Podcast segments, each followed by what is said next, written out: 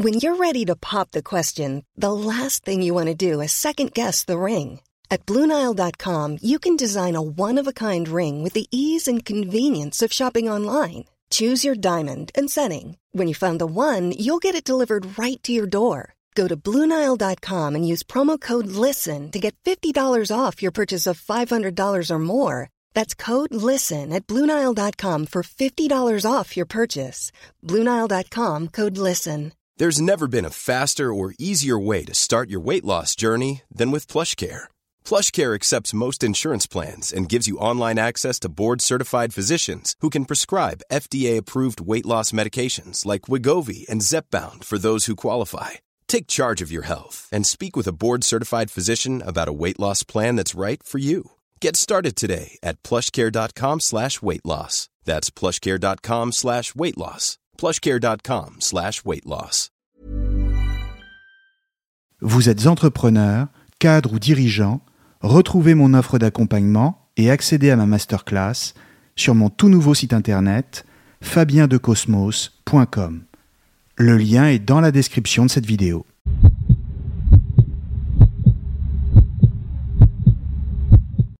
Bonjour à tous et bienvenue sur Cosmos.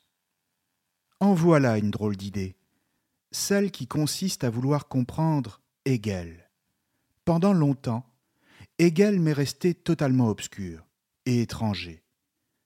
Un de ceux vers qui je ne me sentais pas d'aller et qui ne faisait pas partie de mon univers philosophique. Trop systématique, trop abstrait ce Hegel, et même trop ambitieux dans sa volonté de penser la totalité du réel. Parce que c'est bien de cela qu'il s'agit avec Hegel, penser la totalité du réel et le réel comme une totalité. Voilà qui, quand j'étais encore étudiant, me semblait bien réducteur. Ramener la totalité de ce qui existe à un petit système bien organisé et que l'intelligence peut embrasser d'un seul coup par la seule force d'un concept. Et aujourd'hui encore, je dois l'admettre, Hegel ne fait pas partie de mes préférés. Mais cela ne doit avoir aucune importance pour celui ou celle qui a l'esprit ouvert, qui est curieux et surtout qui a le désir de comprendre. Car pour avoir la prétention de ne pas aimer un philosophe, quel qu'il soit, encore faut-il d'abord avoir fait l'effort d'aller vers lui, de passer beaucoup de temps à lire ses textes et de creuser sa pensée avec précision. Et cela d'autant plus que la contribution de Hegel à l'histoire de la philosophie est immense, et que son empreinte sur l'histoire des XIXe et XXe siècles est considérable. En fait, j'irais même jusqu'à dire qu'il est génial et passionnant. Mais alors, qu'est-ce qui le rend si intéressant? Pourquoi a-t-il dominé la scène philosophique de son temps, et même encore bien longtemps après sa mort? Et que nous reste-t-il encore aujourd'hui de la pensée hegelienne? Pour le comprendre, il nous faut d'abord, comme toujours, replacer les choses dans leur contexte, c'est-à-dire celui de la fin du XVIIIe siècle. Hegel a tout juste 19 ans quand la Révolution française éclate en 1789. Étudiant au séminaire protestant de Tübingen, dans le Württemberg, il regarde les événements d'outre-Rhin avec un certain enthousiasme, comme d'ailleurs la quasi-totalité de la jeunesse européenne. Mais la raison pour laquelle il se réjouit de la révolution qui commence, et dont il parlera plus tard comme d'un magnifique lever de soleil, ce n'est pas qu'il y voit le simple aboutissement de la pensée philosophique des Lumières, non plus que le soulèvement d'un peuple qui se révolte contre sa servitude. Non. Ce qu'il voit, lui, ce qu'il observe, c'est l'émergence d'une idée, son entrée sur la scène du monde. Une idée qui se manifeste de manière très concrète à travers un événement.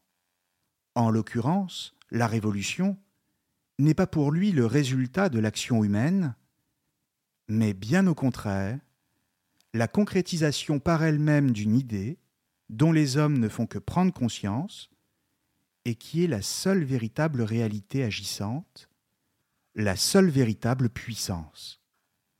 Et cette idée, celle dont il est question ici, c'est bien sûr l'idée de liberté. Considérer que la réalité se trouve dans l'idée et non dans le monde sensible, cela porte un nom en philosophie. L'idéalisme. L'idéalisme, c'est donc une doctrine philosophique qui consiste à considérer que seule une idée a le pouvoir de transformer le monde. Une idée est donc la raison, et non les hommes eux-mêmes par leur seule volonté. L'idéalisme est donc une philosophie de la raison, et non une philosophie de la volonté. C'est une philosophie de l'esprit, et non une philosophie du corps. Enfin, c'est une philosophie de l'objectivité et non une philosophie de la subjectivité. Bref, tout le contraire de ce que sera Schopenhauer, son exact opposé pour ainsi dire. Il ne faut donc pas prendre cette notion d'idéalisme au sens courant ici, c'est-à-dire comme un excès d'optimisme, mais au sens du courant philosophique qui va dominer la plus grande partie du XIXe siècle, avec Hegel bien sûr, mais aussi avec Friedrich Holderlin, ou encore avec Friedrich Schelling, lesquels sont par ailleurs déjà les amis et condisciples de Hegel au séminaire. Pour Hegel, la Révolution française, c'est donc l'entrée de l'idée de liberté dans le monde. On peut même dire que pour lui, elle représente en elle-même le seul et l'unique véritable acteur de l'histoire. La liberté est la seule véritable réalité, et de fait, elle s'incarnera bientôt concrètement dans les constitutions et les institutions politiques en Europe, démocratiques et républicaines. Voilà donc ce que Hegel voit quand il regarde les événements dont il est le contemporain. Et le moins que l'on puisse dire, c'est que cela ne manque pas d'une certaine hauteur de vue.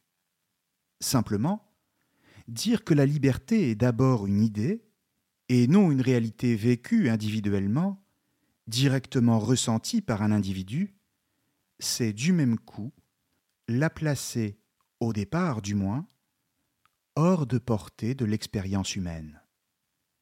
Dans la mesure où une idée ne s'impose pas immédiatement, la liberté ne fait pas tout de suite partie du monde. Les hommes doivent l'y faire entrer en prenant progressivement conscience de cette réalité qui n'est pas immédiatement la leur. Pourquoi? Eh bien parce que pendant des siècles, des millénaires même, l'histoire des hommes, ça a été la servitude, et l'illusion que cette servitude était un fait de la nature. Les hommes ont vécu dans les fers, pour le dire comme Rousseau, que Hegel considère comme un maître, et ils ont confondu le fait d'être enchaînés avec la nature elle-même. Autrement dit, ils ont cru que la seule réalité, c'était la servitude. Et cela parce qu'ils ont été aveuglés par un mensonge, qui est celui des traditions, de l'Église, et surtout du despotisme des souverains qui se sont succédés.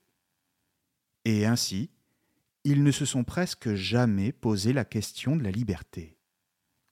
Mais progressivement, explique Hegel, de génération en génération, et ensuite de civilisation en civilisation, s'est opérée une lente, très lente prise de conscience de l'idée de liberté par les hommes. À chaque nouvelle civilisation, les hommes se sont hissés à un degré de conscience de la liberté un peu plus élevé. Tout au long de l'histoire humaine, les hommes ont pris un peu plus conscience de l'idée de liberté, laquelle s'est donc faite toujours un peu plus présente dans le monde. C'est ainsi que pour Hegel, elle dessine peu à peu un horizon, celui du progrès vers sa réalisation.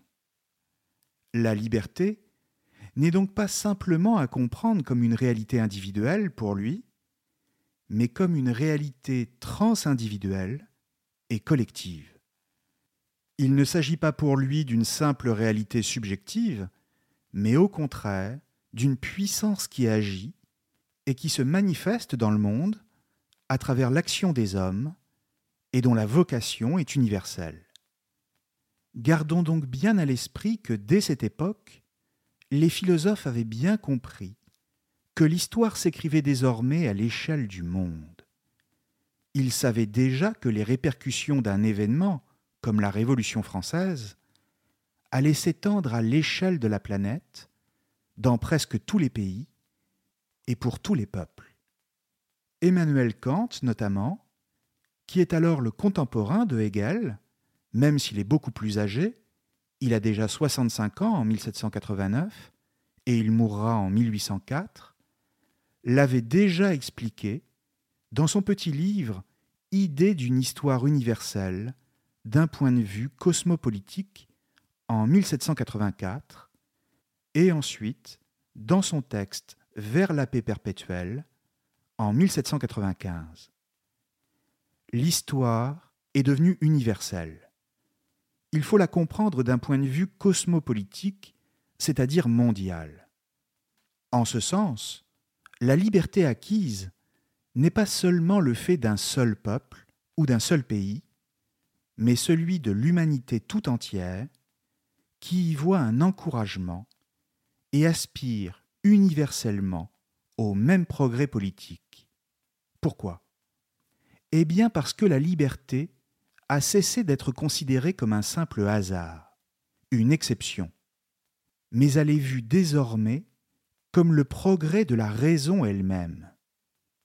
Par conséquent, dans la mesure où tous les hommes partagent la même raison, ils regardent un peuple qui se libère comme un exemple à suivre. Dès le XVIIIe siècle, les philosophes associent donc la liberté à la raison, c'est-à-dire à cette faculté de penser le monde et de sortir des superstitions, ce qui est aussi, déjà, le point de vue du jeune Hegel. Or, si la liberté est rationnelle, alors cela veut dire qu'elle ne va pas se traduire n'importe comment dans le monde, mais qu'au contraire, elle prendra une forme bien précise, celle du droit. Si la liberté est rationnelle, c'est donc qu'on peut la planifier, ce qui semble étrange à première vue, à travers le droit. Le droit, ce n'est rien d'autre que l'organisation rationnelle des rapports entre des hommes libres, d'abord à l'intérieur d'un État, et ensuite entre les États eux-mêmes, au niveau du droit international. C'est pourquoi, dès le XVIIIe siècle, le droit sera la grande affaire des philosophes, et Hegel s'inscrira dans cette lignée. Pour lui, le droit, c'est l'incarnation concrète, pour ainsi dire, de la raison à travers des constitutions politiques et des institutions qui garantissent les libertés. Le droit, c'est donc l'aboutissement de l'action révolutionnaire, laquelle n'aurait aucun sens sans l'objectif qu'il représente.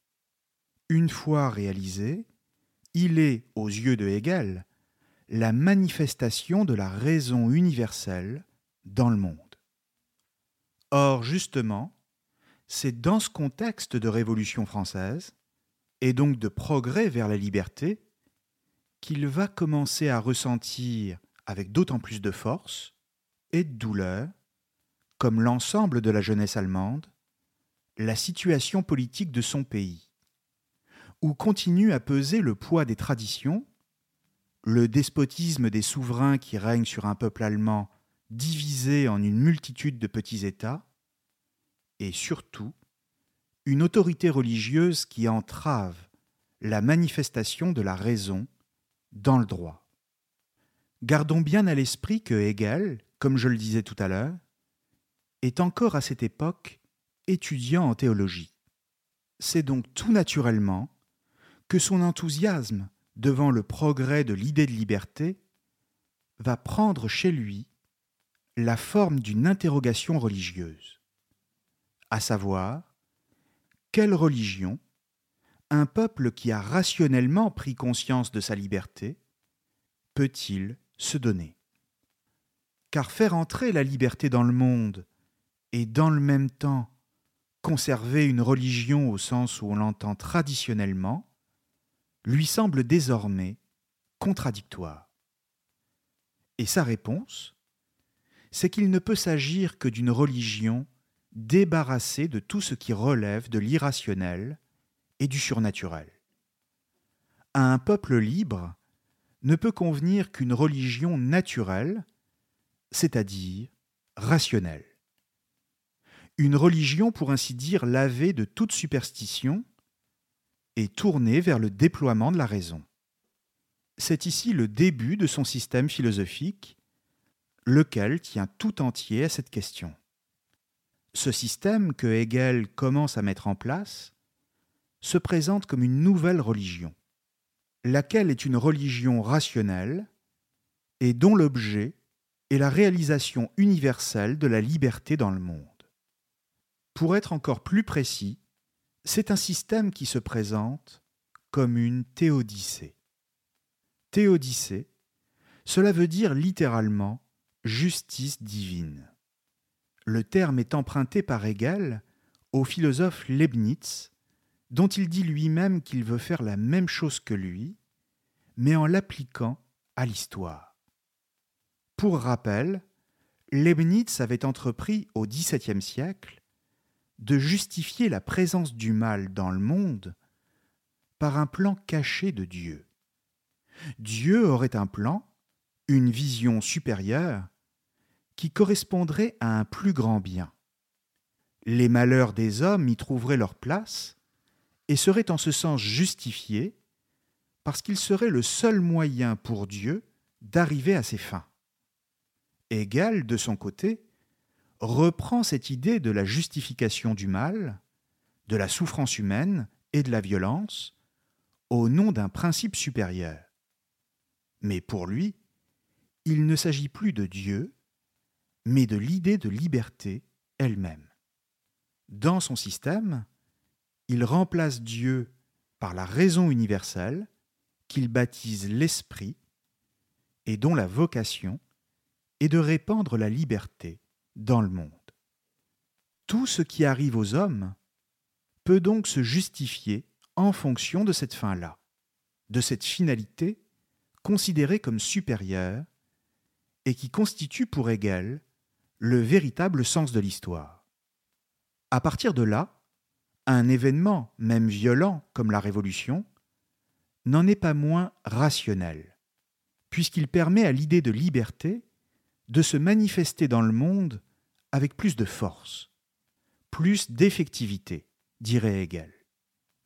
A l'inverse, si un événement fait reculer l'idée de liberté et tend à la faire disparaître du monde, alors c'est que cet événement n'est pas conforme à la raison. Voilà donc la nouvelle religion, au sens hegelien du terme, et dont la divinité est l'idée même de liberté. Son horizon général ou son point d'arrivée, si vous préférez, c'est l'inscription de la liberté dans le droit et les constitutions. Ce système prend pour Hegel l'aspect de l'affirmation progressive d'un esprit, lequel est la liberté elle-même, qui se déploie progressivement dans le monde à travers l'histoire. On l'aura compris, il s'agit d'une religion philosophique on peut dire que Hegel présente ce qu'on appelle une vision téléologique de l'histoire. Téléologique, du grec télos, qui signifie but. C'est une conception qui assigne un but, et donc un sens, à l'histoire, en l'occurrence le déploiement complet de l'esprit, c'est-à-dire de la liberté. C'est exactement comme si Hegel voyait l'histoire comme une frise que l'on peut lire de gauche à droite de façon linéaire, ou encore comme une flèche, où tout se justifie rationnellement en fonction du but à atteindre. On comprend dès lors pourquoi il s'agit d'un système et donc d'une pensée de la totalité de ce qui existe. De la même manière, on comprend également pourquoi Hegel voit dans la religion traditionnelle, en l'occurrence le christianisme, un modèle qu'il adapte à sa conception rationnelle du destin humain vers son émancipation, mais dans le même temps, pourquoi il considère les institutions de l'Église comme des freins qui ralentissent la liberté, voire comme une tutelle qui l'empêche de progresser et qui s'oppose à elle? En d'autres termes, faire de la philosophie une religion, et même considérer qu'elle seule peut représenter un salut pour l'humanité, en lui montrant la voie vers la liberté, c'est du même coup affirmer que la seule véritable fonction de la philosophie est de transformer le monde.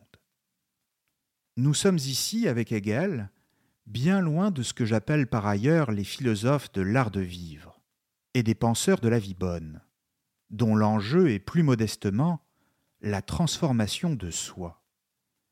Hegel n'est pas un penseur de la vie, au sens individuel du terme, ou encore subjectif, mais un philosophe du sens de l'histoire humaine et du monde.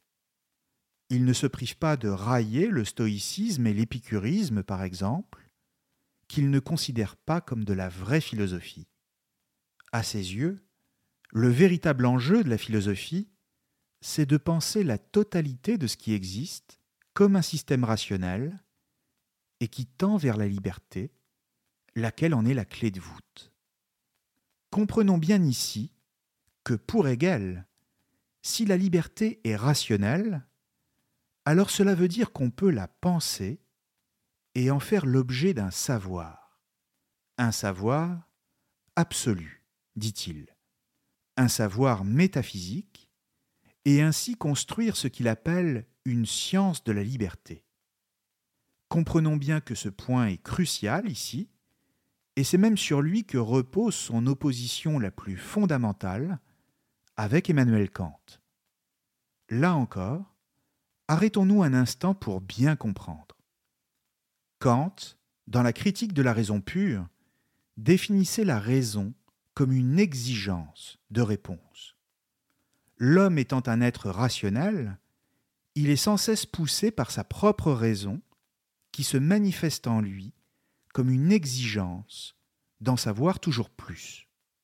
C'est parce qu'il est un être rationnel qu'il ne peut s'empêcher de se poser sans cesse des questions sur des sujets dont pourtant il ne peut rien savoir, comme Dieu par exemple. La raison le pousse toujours dans une quête d'absolu.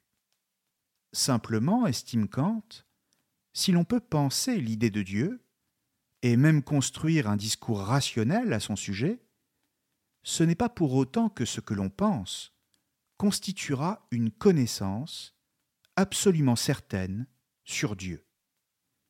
Il y a donc pour Kant une différence entre penser et connaître. On peut penser les absolus de la raison, c'est-à-dire ce vers quoi la raison nous porte, pour savoir si oui ou non ils existent. Mais cela ne veut pas dire que ce que l'on pense constituera une connaissance, car pour qu'il y ait connaissance, estime toujours Kant, il faut bien, à un moment donné, qu'on puisse faire l'expérience concrète de ce qu'on est en train de penser. Or, faire une expérience concrète dans le monde de la liberté, au sens métaphysique du terme, est impossible. On ne peut, dans le monde, que faire une expérience singulière, située dans le temps et l'espace, lesquelles sont donc les conditions pour connaître une chose. Mais on ne peut pas connaître d'une manière absolue. Il faut un ici et un maintenant, sans quoi pas de connaissance possible. Je peux connaître cette fleur quand j'en fais l'expérience concrète en sentant son parfum, mais je ne peux rien connaître de la fleur dans l'absolu quand je tente de penser l'idée de fleur, car c'est beaucoup trop abstrait. Or, avec Hegel, la table est pour ainsi dire renversée. Car encore une fois, pour lui, la véritable réalité, ce n'est pas l'espace et le temps, c'est l'idée. et donc l'absolu. Par conséquent, penser, c'est toujours s'élever à la seule réalité qui soit, et donc la connaître. Atteindre le savoir absolu est donc parfaitement possible pour Hegel, comme c'était déjà le cas avec Platon. Et en ce sens, la tâche de la philosophie est d'aboutir à une science de la liberté, ce qui peut paraître paradoxal, comme je le disais tout à l'heure. C'est paradoxal. One size fits all seemed like a good idea for clothes. Nice dress. Uh, it's a it's a t-shirt. Until you tried it on. Same goes for your healthcare. That's why United Healthcare offers a variety of flexible, budget friendly coverage for medical, vision, dental, and more. So, whether you're between jobs, coming off a parent's plan, or even missed open enrollment, you can find the plan that fits you best. Find out more about United Healthcare coverage at uh1.com. That's uh1.com. Everyone knows therapy is great for solving problems, but getting therapy has its own problems too, like finding the right therapist fitting into their schedule, and of course, the cost. Well, BetterHelp can solve those problems. It's totally online and built around your schedule. It's surprisingly affordable too. Connect with a credentialed therapist by phone, video, or online chat, all from the comfort of your home. Visit betterhelp.com to learn more and save 10% on your first month. That's BetterHelp H E L P. Hey, I'm Ryan Reynolds. Recently, I asked Mint Mobile's legal team if big wireless companies are allowed to raise prices due to inflation. They said yes. And then when I asked if raising prices technically violates those onerous two year contracts, they said, What the f are you talking about, you insane Hollywood ass? So to recap, we're cutting the price of Mint Unlimited from $30 a month to just $15 a month. Give it a try at mintmobile.com slash switch. $45 upfront for three months plus taxes and fees. Promo rate for new customers for limited time. Unlimited more than 40 gigabytes per month. Slows. Full terms at mintmobile.com. There's never been a faster or easier way to start your weight loss journey than with PlushCare. PlushCare accepts most insurance plans and gives you online access to board-certified physicians who can prescribe FDA-approved weight loss medications like Wigovi and Zepbound for those who qualify. Take charge of your health and speak with a board-certified physician about a weight loss plan that's right for you. Get started today at plushcare.com slash weight loss. That's plushcare.com slash weight loss. plushcare.com slash weight loss. Parce que pour qu'il y ait science, il faut qu'il y ait une forme de déterminisme, ou du moins une répétition constante de lois. Or, s'il y a déterminisme, il est difficile de continuer à parler de liberté, du moins au sens où on l'entend ici, c'est-à-dire comme un absolu. Mais encore une fois, c'est précisément tout le propos de Hegel. Pour lui, une science de la liberté est possible car il existe un domaine très précis dans lequel la philosophie peut montrer scientifiquement, pour ainsi dire, que la liberté se réalise. Et ce domaine, c'est l'histoire. L'histoire, c'est le domaine de connaissance où il est possible de faire de la liberté une science. En clair, par l'histoire, on peut évaluer rationnellement les progrès de la liberté et dire comment elle devient une réalité dans le monde. Son propos consiste donc à dire que c'est la raison qui donne un sens au monde et plus largement au réel. Nous sommes ici au cœur du système hegelien et il nous faut maintenant y entrer de manière encore un peu plus détaillée pour comprendre comment il fonctionne. Pour le dire simplement, l'essentiel de la thèse hegelienne tient dans sa célèbre formule, présente dans son livre Principe de la philosophie du droit, ce qui est réel est rationnel, et ce qui est rationnel est réel. Formule que l'on traduit aussi par ce qui est effectif est rationnel, ce qui est rationnel est effectif. Qu'est-ce que cela veut dire exactement? Deux choses. D'abord, quand Hegel dit que le réel est rationnel, cela veut dire que rien dans ce qui existe ne relève de l'inconnaissable. Tout dans la nature, par exemple, est objet de science, et donc de savoir. Par conséquent, le monde n'est pas mystérieux. il n'est pas soumis au mauvais œil ou à des esprits malveillants. Tout y est intelligible parce que tout relève de cause et d'effet. Dire que le réel est rationnel, c'est tout simplement sortir de la pensée magique et affirmer l'esprit scientifique, ce qui certes n'est pas nouveau au début du XIXe siècle. Le plus intéressant tient dans la seconde partie de la phrase. Ce qui est rationnel est réel, ou encore effectif. Effectif, c'est-à-dire ce qui est porteur de sens ou qui produit du sens. Cette fois, cela veut dire que seule la raison peut dire ce qui, au sein du réel, est doué d'une existence véritable, et donc ce qui fait vraiment sens. Si nous n'avions pas la capacité d'interpréter le monde rationnellement, cela serait un peu comme si le monde n'existait pas. Il n'aurait pas de sens. Tout dans le réel nous apparaîtrait sous l'angle des passions individuelles ou de l'instinct animal. Et donc, tout y serait dérisoire et sans consistance. Ce qui existe vraiment pour Hegel, ce sont les effets de la raison. Par exemple, le droit, comme je le disais tout à l'heure, et les constitutions qui garantissent les libertés, tout simplement parce que c'est ce qui demeure quand les individus, eux, disparaissent et leur passion avec eux. La raison est donc la seule véritable puissance qui agit sur le monde, et c'est même là sa vocation, son essence même. Son essence est de s'affirmer elle-même en acte et de produire des effets qui sont conformes à ce qu'elle est. Elle ne peut rien désirer d'autre que de s'incarner dans un monde qui lui oppose une résistance. C'est ce passage de la raison dans le monde physique et donc de l'esprit dans la matière, qui donne un sens au monde et qui le rend effectif. En clair, qui le rend véritablement réel.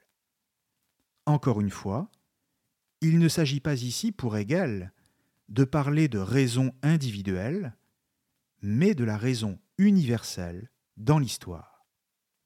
Comprenons donc bien que la raison est une sorte d'énergie supérieure qui permet à ce qui est dans le monde d'atteindre un degré d'existence plus grand.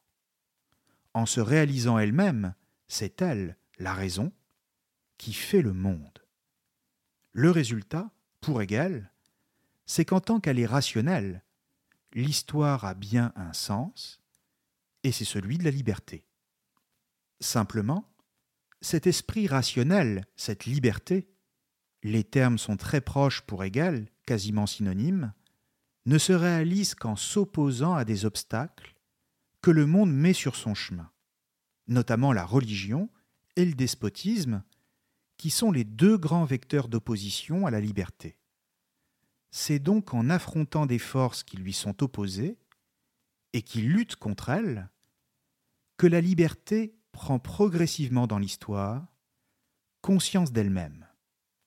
Or voilà qui peut paraître étrange comment la liberté peut-elle prendre conscience d'elle-même? D'abord, précisons que conscience, cela veut dire littéralement avec savoir.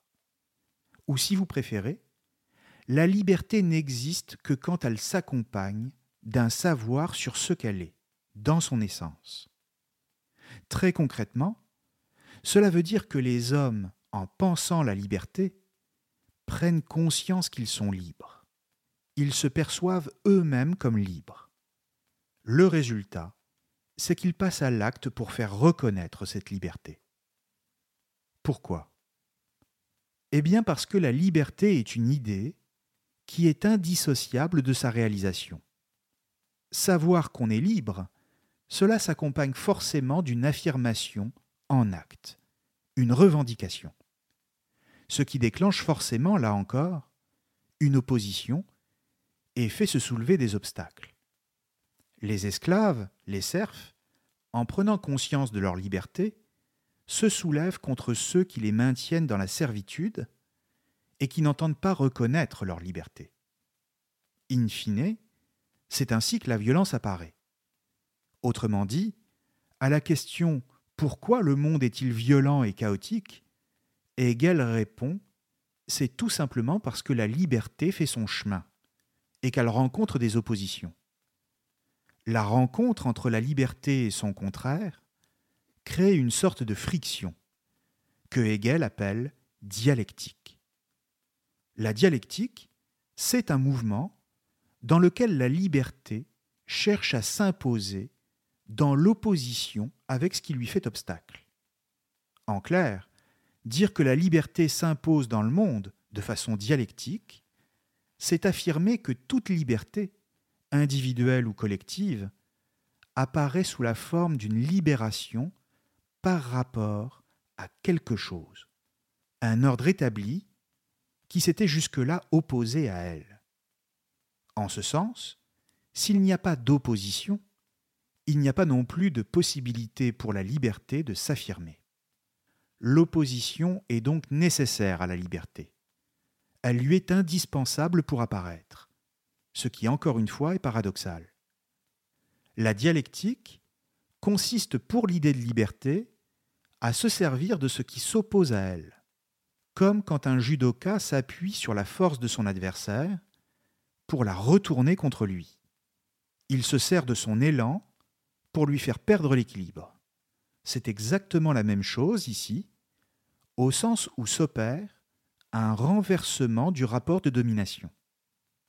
C'est précisément parce qu'elle avait été jusque-là dominée par un ensemble de traditions politico-religieuses, illégitimes et injustes, que l'avènement de la liberté devient d'autant plus puissant et sans appel.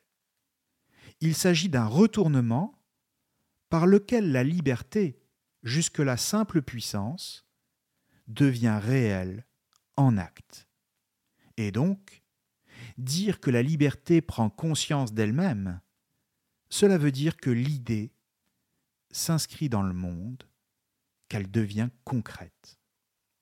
C'est juste que, pour y parvenir, cette idée s'est servie d'une astuce. Hegel parle même d'une ruse de la raison. En un sens, c'est un procédé qui n'a rien de moral, puisqu'il consiste à utiliser les instincts les plus bas, dont l'homme est capable, pour faire triompher la liberté dans l'histoire. Pour être très clair, quand on s'en tient à un niveau de lecture assez simple, on peut lire l'histoire humaine comme le déchaînement des passions destructrices, de la violence, de l'orgueil, de la cupidité et de l'ambition.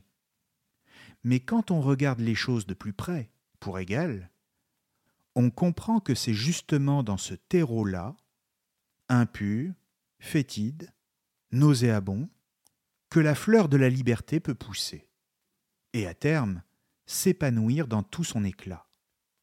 Quand Hegel dit que rien dans le monde ne s'est fait sans passion, il veut dire que les passions humaines sont comme des outils dont la raison s'est servie et sur lesquels elle s'est appuyée, comme l'on ferait d'un marchepied, pour s'imposer et faire triompher son plan.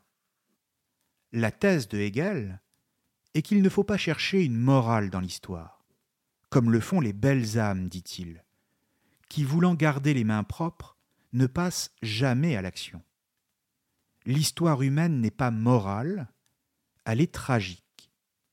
C'est-à-dire qu'elle s'appuie sur des moyens contestables mais nécessaire, pour parvenir à une fin plus haute, et dont l'homme, somme toute, ne peut pas faire l'économie puisqu'il s'agit de sa liberté. Pour lui, les hommes ne cherchent pas le bien dans l'histoire, mais la grandeur. Et c'est pourquoi il voue un culte aux grands hommes, Alexandre le Grand, César, et surtout Napoléon, dont Hegel est d'ailleurs le contemporain. Tous trois des guerriers, animé par des passions destructrices, mais dont l'histoire se sert pour parvenir à son but.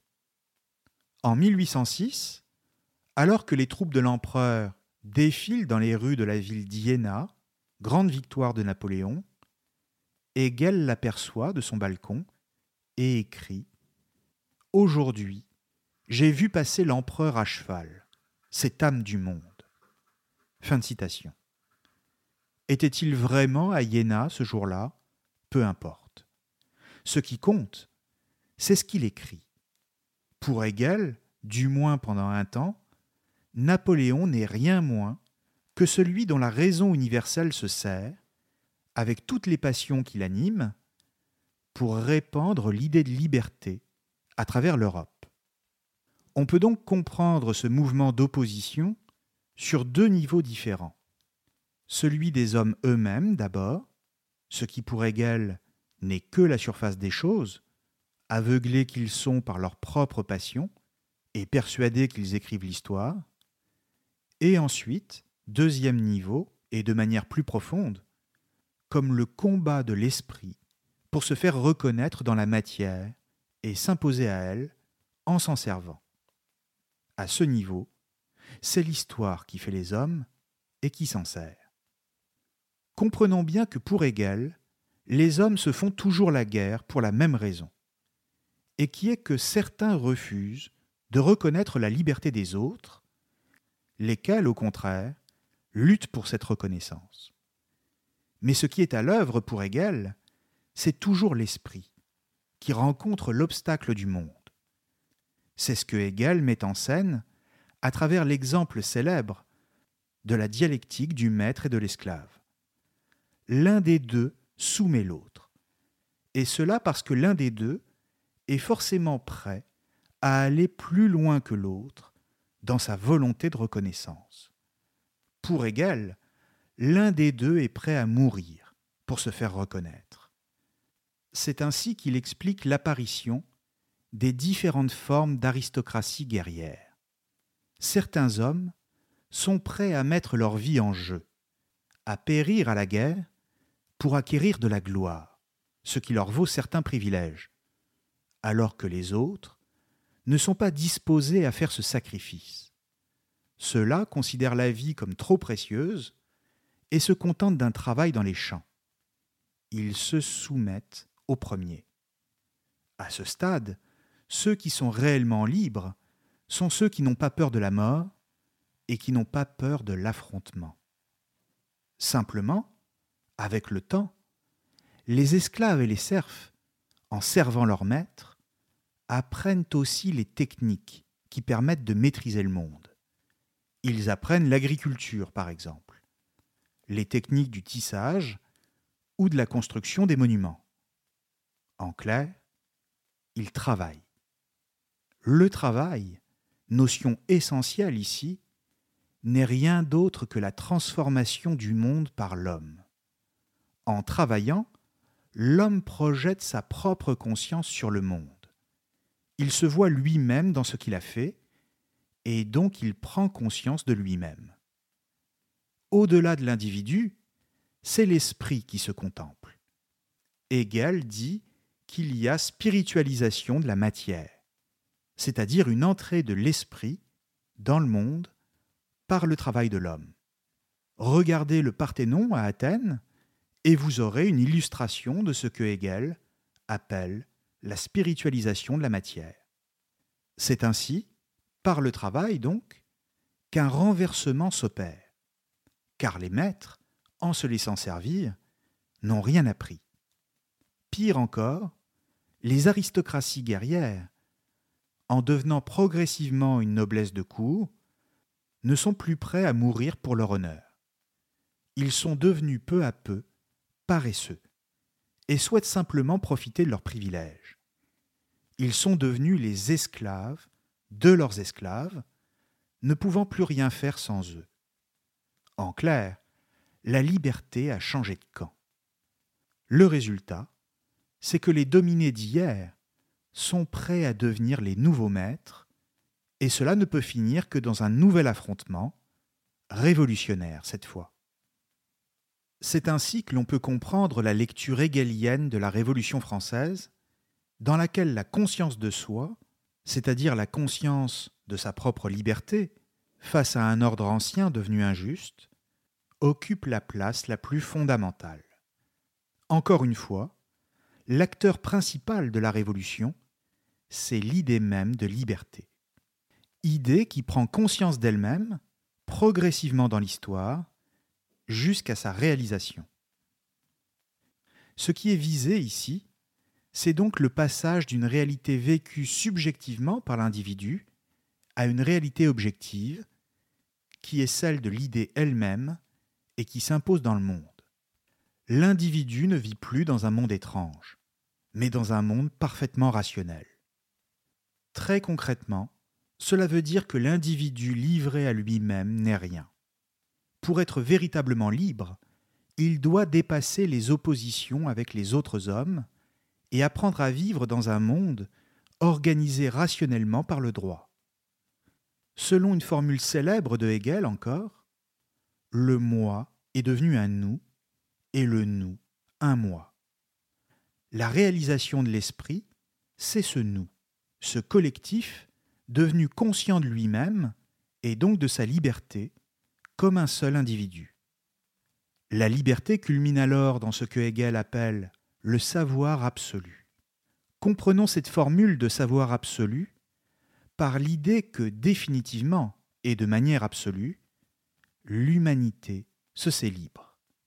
Il ne peut plus y avoir de retour en arrière une fois que ce savoir-là est acquis. Le monde n'est plus un obstacle, mais un lieu où domine, du point de vue universel, la raison qui parle également en moi du point de vue individuel. C'est une réconciliation entre le subjectif et l'objectif. On peut même dire qu'alors, le monde est un miroir qui renvoie à l'homme sa propre image. Enfin, au-delà des enjeux à la fois métaphysiques et juridiques d'un tel système, il peut y avoir d'autres possibilités d'éprouver la liberté et de faire l'expérience concrète de la réconciliation avec le monde. Je n'ai pas parlé de l'esthétique dans la pensée de Hegel, parce que je pense que cela mérite un épisode à part. Mais comprenons bien que cela s'intègre au système en tant que les œuvres ou les monuments, pour Hegel, ne sont rien d'autre que des apparitions de l'esprit, et donc de la raison. Mais j'aurai l'occasion d'y revenir. Pour l'heure, constatons simplement ce que le système hegelien peut avoir de monumental de grandiose même, et dans le même temps de dérisoire. Maintenant que le monde occidental a cessé de croire en un progrès continu de la raison vers la liberté. Et cela parce qu'après les expériences du XXe siècle, plus personne ne croit vraiment que l'histoire ait encore un sens. Le monde se dirige bien dans une direction, certes, celle de sa double unification par le marché et la technique. Mais cela sans pour autant avoir de destination, c'est-à-dire de point d'arrivée. Tout le problème est là, c'est-à-dire dans l'absence d'un but à atteindre, de quelque chose au nom de quoi nous battre pour rendre notre liberté effective. Hegel nous a montré une lecture de l'histoire qui au moins avait le mérite d'aller quelque part, un objectif bien précis, celui de la réalisation de l'esprit. Si nous l'abandonnons, à l'heure où justement apparaissent des intelligences artificielles capables de travailler à notre place, et demain peut-être de dominer le monde, alors sans doute devons-nous nous préparer à des temps où l'esprit sera définitivement remplacé. Merci à tous et à très bientôt sur Cosmos. Mom deserves the best, and there's no better place to shop for Mother's Day than Whole Foods Market. They're your destination for unbeatable savings, from premium gifts to show-stopping flowers and irresistible desserts. Start by saving 33% with Prime on all body care and candles. Then get a 15-stem bunch of tulips for just $9.99 each with Prime. Round out Mom's menu with festive rosé, irresistible berry chantilly cake, and more special treats. Come celebrate Mother's Day at Whole Foods Market.